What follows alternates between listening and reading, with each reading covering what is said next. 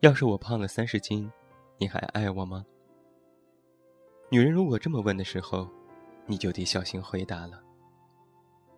款款深情地说：“宝贝，我就爱你原本的样子。”满以为他会感动，可是这答案就会让你死得很惨。什么是原本的样子呢？他问的不是他的灵魂，也不是他的个性。而是他此时此刻横陈在你面前的肉体。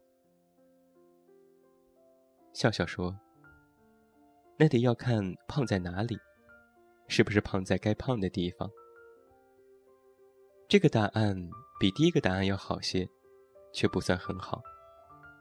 他听完瞅你一眼，撅撅嘴说：“色鬼，你就不能好好回答我的问题吗？”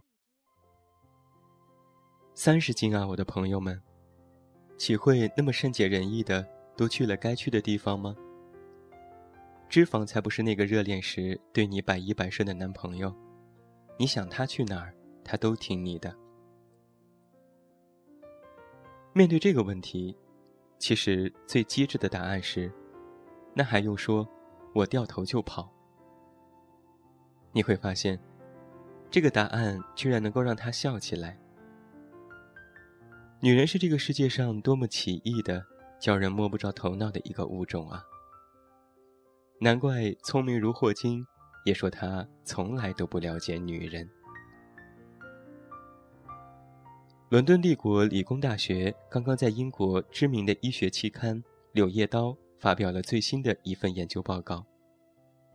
研究人员在四十年间，比较了一千九百二十万成年男女的体脂指数变化。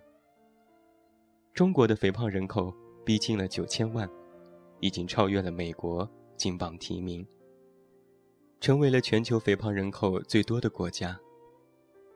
天哪，美国人可是吃着牛排、汉堡包和喝汽水长大的呀！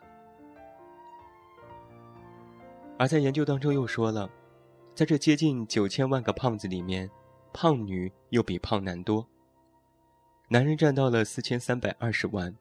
女人占到了四千六百四十万，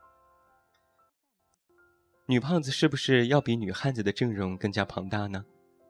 这样下去的话，女人将会变成什么模样呢？想一想，会为什么发胖？我们是吃的太多和吃的太好，还是好吃懒做呢？你有多久没有做运动了？你总有借口说太累、太忙、不想动。这世上哪有不劳而获？你是真的连走路的时间都没有，还是你吃的意志更加的坚韧呢？可是又有这样的一个问题：谁不爱美食呢？那你就得付出。我每天做运动的时候，想着是等下可以吃什么，这是我的动力。我努力了，就可以毫无罪疚的吃我喜欢吃的东西。喝我喜欢喝的酒，并且偶尔在饭后来两块厚厚的坚果黑巧克力和一大杯的宇治抹茶雪糕。别忘了，只有男人腰上的两团肉，才可以称之为是爱的扶手。那是给女人搭车时抓住当扶手用的。女人腰上的那个只能叫做肥肉。男人若是有一个小肚子，那代表的是温暖、可靠、老实。冬天，可以让你把冻僵了的两只脚丫贴上去，呼呼的取暖。而女人那圆鼓鼓的肚子，是下半身消化循环不好。男人爱不爱你，不是你胖了几斤或者瘦了几斤，而是多年以后。两个人是不是还有说不完的话题？又是不是依然渴望对方？爱的消逝，几乎都跟体重无关。爱你，就爱你原本的样子，也爱你现在和将来的样子。谁不会老？又有谁的青春不会溜走？不爱了，往往不是你变了，而是我变了。都说理想很丰满，现实很骨感。可是有没有想过，爱情必然是肉感的呢？是两个人终于血肉相连的感觉，深深的爱着一个人。嘴里虽然说要是你胖了三十斤，我掉头就跑，心里却知道，他是你心头的那块肉。虽然没有血缘。却是彼此的血肉和骨头，也是这生这世，自己唯一可以选择的亲人。既然是亲人，我们就是要一起到老的。爱一个人，你只要他快乐。